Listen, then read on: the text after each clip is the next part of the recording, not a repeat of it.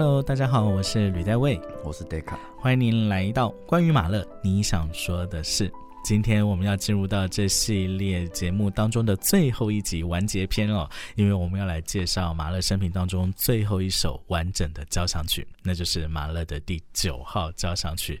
我们一起来听听看 Deca 怎么来给我们介绍这首曲子。来，你的第一首，我的第一首，对，呃，我对这首真的是。我爱到就是我曾经说，如果哪天我死了，请在我棺材里面放一本第九号的总谱。哇，这是什么时候？是哪一个年纪时候的心愿？大学的时候了。现在应该不是了吧？现在现在是哪一个？会再想想看。不过还是我马勒十首，我还是最爱这一首。马勒十首最爱这一首。就是我高二的时候就有一次翘课，就是我说买了朱里尼的版本。嗯。现在回想起来，现在马勒大部分听起来，他的和声啊、旋律配器，就是都听习惯了。对。但是那时候听起来还蛮新奇的，然后甚至有时候会觉得古怪，但是却迷人，甚至有点迷离。然后不太懂那些音符跟音符之间怎么把它连起来的。对。然后有的时候甚至觉得这个是旋律吗？这个是乐曲吗？嗯，对。就是因为这样有很多破碎、突兀，然后不规则的节奏，所以。听的就是耳花缭乱的声音效果，但是回想起来，那时候我名相大概就是第一乐章，大概前三分之一六七分钟那边，就是差不多在城市部的第一主题、第二主题左右这样子。当然就是无比催泪的第四乐章，嗯，对。然后那时候还有一个原因，是因为那时候看了一本，应该是网友推荐，然后看了李欧范的一本书，叫做《音乐的往事追忆》。那他有提到他在，好像是说他父亲就是很喜欢马勒第九，然后他本人一九七零年代也有在芝加哥听过朱里尼指挥这一首的现场。然后我就是看他的文字，然后一边听这个版本，我就完全感受得到那种感人的魔力啊。我想要问 d 卡是，你知道音乐第九的时候是，当然就是还是他人生低潮嘛，就是这是一个大地之歌的最后那个告别的那个动机，它延伸到了这个第九号的第一乐章，然后再进行，就等于说整个曲子就是一个他在经历生命低潮的时候，继续他还在抒发他的感觉。你在高中的时候在听这个曲子，你可以感受到那个马勒当时的对于生命逝去的那个无奈跟那种无力感吗？还是说，其实单纯只是被他的音乐给感动，然后对应到你那时候，也许你要参加学测，然后非常苦闷的心情，但不见得对于生命有这么沉重的看待。我觉得我那时候可能应该是想象中，我觉得大概可以理解，虽然我。就是也还没有经历什么真正的严重的什么生命低潮，还是生离死别，但是我可以摸着我的心说，我那时候真的就是感觉这个音乐就是打动到我的肺腑里面那种感觉。我当然有稍微了解他的创作的背景，我知道他完全没有听过这首叫他自己连排练都没有，对，就是很直接的被打动。虽然说第一乐章的后面大概前面三分之一那时候一开始比较吸引我，那老实说后面我就比较有一点抓不住，只知道就是高潮。一波一波来，他就开始组织起他的，然后然后一下子又高潮起来，马上又被击垮。最后面还有一段，就是几乎有点像十二音列的段落。对，然后第二三乐章，我大概知道说这个是兰德勒舞曲，类似小步舞曲。对，但是就是觉得这个怎么有点古怪，但是我不会到说很排斥，说觉得这个。是怎么那么难听这样子？我自己对于整体马九，当然我们先扣除二三不讲哈，因为二三它还是属于个性小品，马勒有他自己的诠释在。但是在第一跟第四，我到现在我必须坦白的说，就是如果是在一个夜深人静的环境里，就是在一个只有你自己的空间，或者你是在一个非常安静的氛围的话。我每天必掉泪，我到现在还是这样。就是我从认识马九，我可以进入到马九，一直到现在，经过了这十几年来，我真的是每天必掉泪。而且这是一个你难以延伸的情绪，就是我觉得这就是一个听音乐的一个境界。就是当这音乐真的就如同 Deca 说，进入到你那个每一个毛细孔，进入到你内心的时候，你真的纵使你不见得一定要去了解，或者你一定要跟马勒要有什么共感，不见得，这个音乐就是可以打到你。嗯，对，然后你看他每一个丝丝入扣的那样子的一个弦乐所展现出来的，还有管乐的拉扯挣扎，到最后徒劳无功的那一切的溃败，爬不起来，然后在地上哀鸣，这些全部都写进音乐里面了。最后像戴卡你所说的那个长笛跟法国号的，好像还有 double bass 的，对，那个很混乱的，就是那个像十二一列的音阶，那我觉得那就是个很混乱的心境，就是你已经无以为继，你不知道何去何从，你不知道方向感在哪里，你什么都没有了，无头苍蝇，举足无措的这样的感觉。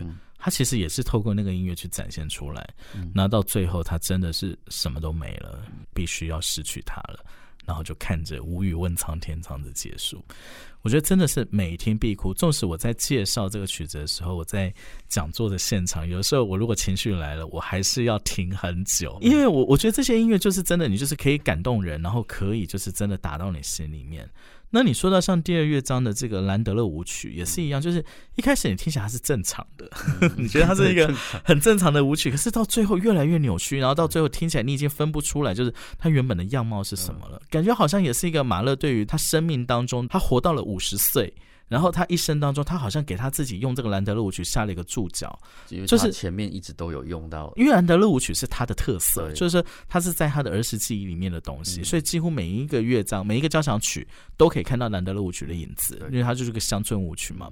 那可是到了这第九号的时候，你会发现说，一开始兰德舞曲好像是马勒的少年时期，他还像个人，嗯，他也是一样，就是一个年轻人，然后他要。建立他的事业，他要满足他的企图心、他的野心，这样他的人生道路不断的在换指挥的位置，认识了艾玛，中间交了几个女朋友，然后认识艾玛，进入到婚姻，进入到家庭，然后最后哎，突然间一个失败，什么都不见了，或者是什么都没有的时候，这个舞曲也变了样貌，对，就是已经不是我们所熟悉的那个样子，他也好像他自己也变得不像人了，这样，我觉得那个音乐的描写也非常非常深刻，很多人会觉得说它就是个诙谐曲，但我觉得不是。诙谐曲是在更可怕的第三乐章，对，所以，我我觉得其实整个音乐的感受让我听起来还是马勒在描写他自己。可是来到第三乐章诙谐曲，整个气氛截然不同。你喜欢那个诙谐曲吗？喜欢。为什么？我不知道。他他跟以往你听到的诙谐曲有什么不一样？这个乐章的动机就是基本上就是还蛮破碎。如果说跟第七号的。第三乐章比起来，对，虽然说有一点相似，但是第七号那个应该算是圆舞曲啦，对，它就是有比较明显的节奏，然后你感觉得出有点像是鬼魅的那种感觉。那第九号这个诙谐曲，乍听之下有一点嘈杂，但是就算我不去细究那些对位，但是你还是可以知道它是很细腻的交织。嗯嗯嗯。第七号我们知道它是个鬼魅的，哦，鬼魅叫，但第九号我认为它就是一个无头苍蝇。嗯，它一开始那个就是大家在忙得团团转。就是一个都市生活的一个，也也许就是一个每天早上八点钟，你看到台北捷运站就是那个感觉的人潮的那个可怕，就是每个人都是急着要往哪个方向、哪个目的去，就是那个感觉。整个诙谐曲通篇呈现的大概念是这样，可是我相信你一定跟我一样，最难忘的就是中间那一段。宁静的远方音乐，那个已经出来的时候，对，就是第一次你感受到你在这样子的一个喧闹的，你快要受不了，你快要喘不过气来的这样子嘈杂当中，你找到了一丝心灵的平静。这个也是我觉得马勒就是最让我叹为观止的地方，就他永远可以在音乐当中带给你你看不到的希望，你总觉得你快要被压迫，你快要被淹没了，但是最后他总是丢给你一根绳索，告诉你这里有门，这里有西索，对，也是丢给他自己。其实老实说，我后来才发现，哎，那一段就是第四乐章的，对，然后知道的时候真的哦，也是鸡皮疙瘩。对，太他先帮你开了一扇门，让你看了一个缝在那里，知道？而且你知道那个音乐走到最高潮的时候，每一次哦，我都会想到是什么的。他其实带着你一步一步一步的往上攀爬，爬爬爬爬到最顶的时候，透过音乐的设计，好像让你推开了一个门。那你以为你推开门之后，你看到的会是一个美丽新世界？你看到会是一个壮阔的一个新世界，或者是一个大海，或什么？结果不是，你推开门然后，也许朋友们可以跟着我的描述去这样去聆听音乐。你推开门之后，你看到的是一朵小花，嗯，在你面前，就只有一朵小花，嗯，在等待着你。结果那是蓝胡子城堡的门。对我，我觉得那个音乐的设计真的是太伟大了，就是。马勒总是可以这样子，就是扣人心弦，然后总是可以这样吊你胃口。无论他怎么去营造高潮，你永远不知道在高潮后面等着你的是什么。包括你刚刚看到，就是你好不容易来到这个宁静的乐段，你好不容易攀登到了这个你想要的这样子一个美丽境界的时候，打开了这个所谓的大门，也许是天堂之门，也许是我不知道，但是打开了之后是一朵小花在你面前。嗯，我觉得这个乐章有时候会也有一点像是一个音乐玩笑，当然它不是真的好笑，但是它是激烈，然后甚至有一点点恶毒的。像他好像有给朋友的信上写到说，他的人生的漩涡就是像你刚才说，总是被忙碌的自己追着跑。就是整个乐章其实真的很可以知道啊，他他的呈现就这样，就是大家都在跑百米。对，每一个声部都没有人停下来，这样子。如果从调性来说，中间那一段是明显的是 D 大调，然后其他其实应该就是接近，也不是无调，但是就是没有那么明显的调性。对对，然后就是好像你就是无头苍蝇这样子。对对。可是你看这样子的氛围哦，把你带到最后一个乐章，嗯，叹气，真的只能叹气。我我真的觉得这个乐章尽在不言中。对。我之前有看到有人讲到，我觉得还蛮贴切。他说理查斯特是有首死与变容嘛，对，然后第一乐章是死，第四乐章是变容升华，升华，对，升华。我的感觉在于说，他还是对这个生命有眷恋，嗯，可是他知道了，他可能他已经也可以放下了。那最后看到的是什么？其实他是看到他自己，就是随着音乐的铺陈，你看到他最后五分钟的那一个弱音。其实那个真的就是你看到你的生命一点一点一点的瓦解，你的身躯、你的形貌就是一点一点的凋零，一点一点的瓦解，眼睁睁看着自己在这个世界中消失于无形。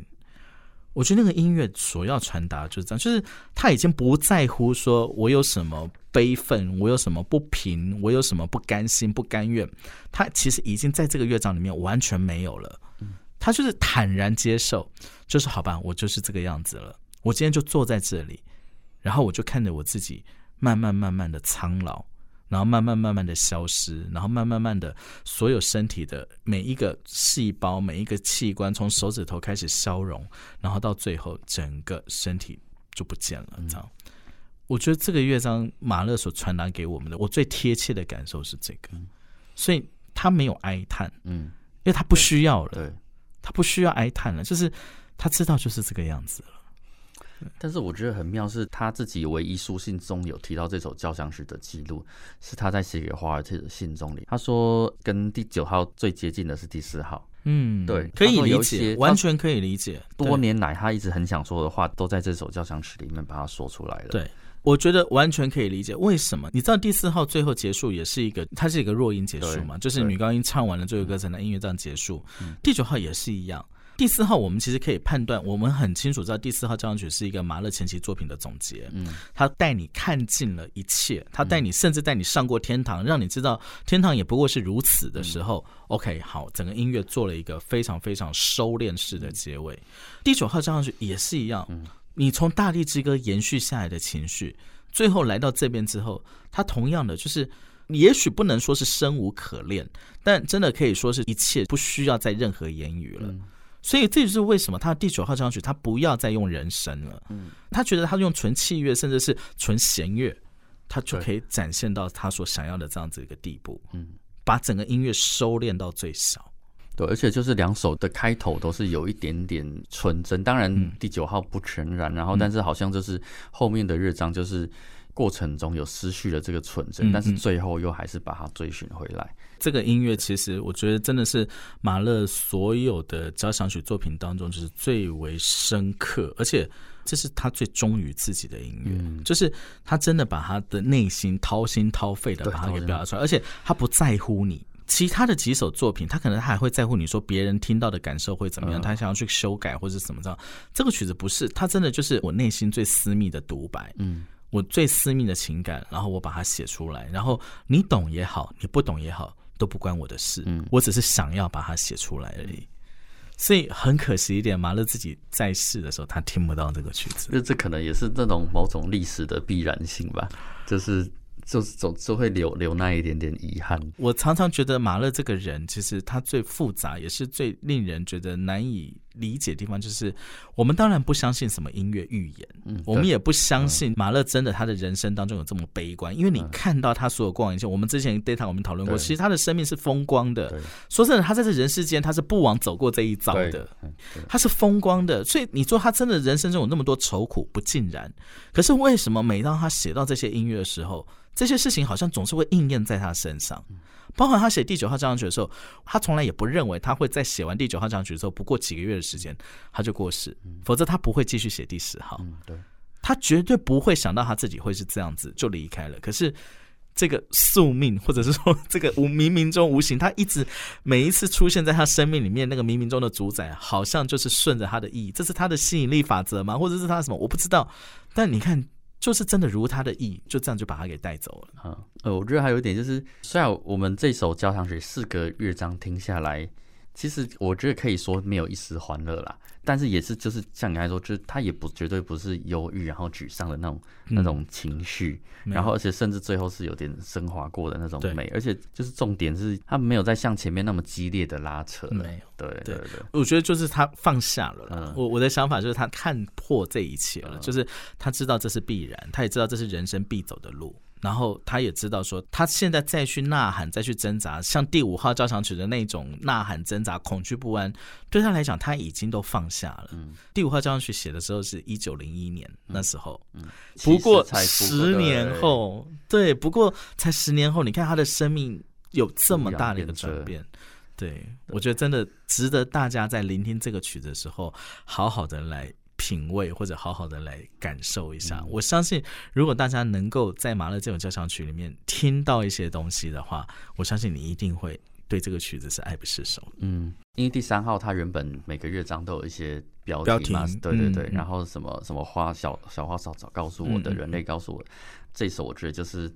What death tells me，死亡死亡告诉我什么？对。然后，如果说《大地之歌》是对他的朋友告别的话，就是如果说照那个诗词中的歌词的话，那第九号真的就是向他所爱的这人，还有这个世界，对，还有这个世界告对这个世界告别。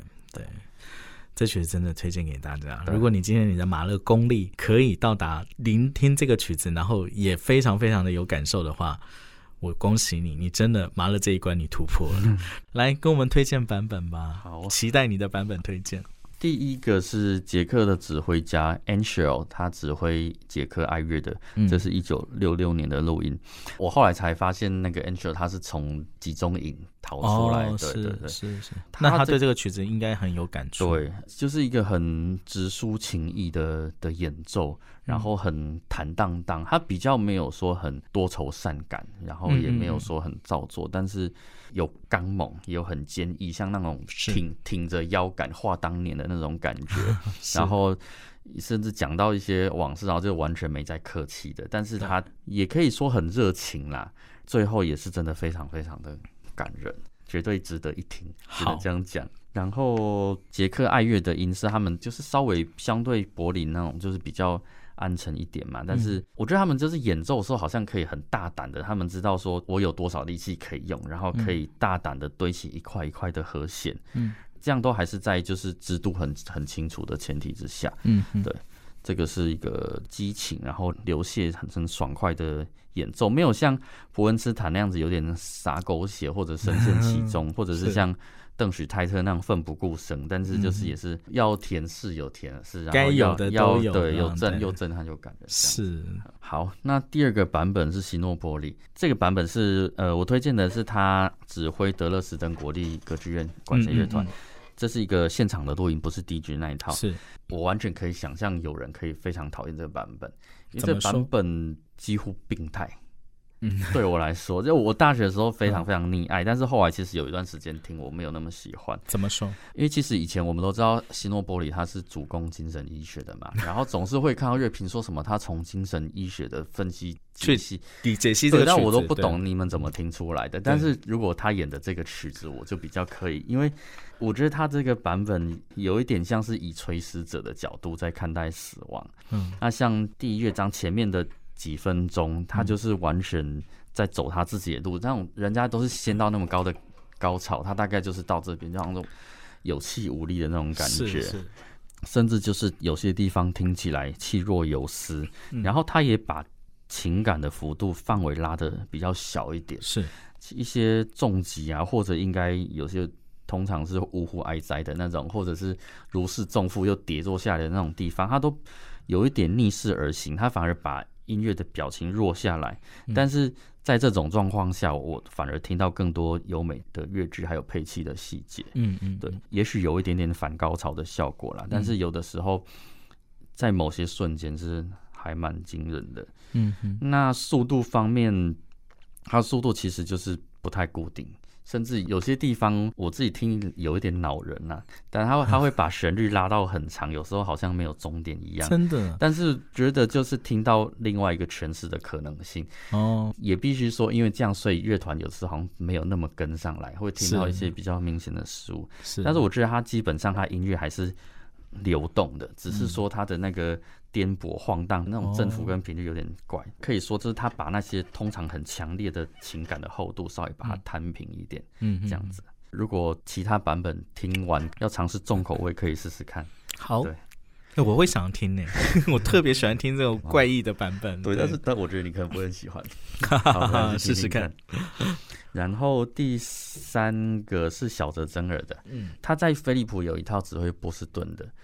的全集，但是我推荐这边是 Sony 出，他指挥斋藤纪念管弦乐团这个版本。其实我觉得，如果单就演奏来说，是几乎完美。嗯，那乐团有干净、很优美的、很澄澈的音色，然后声部间的平衡真的就是绝佳到，就是我觉得可以想象，可能乐手他在比如说长笛在吹，他一定有注意大提琴他拉到什么地方这样子，然后再由小泽征尔做很漂亮的童整。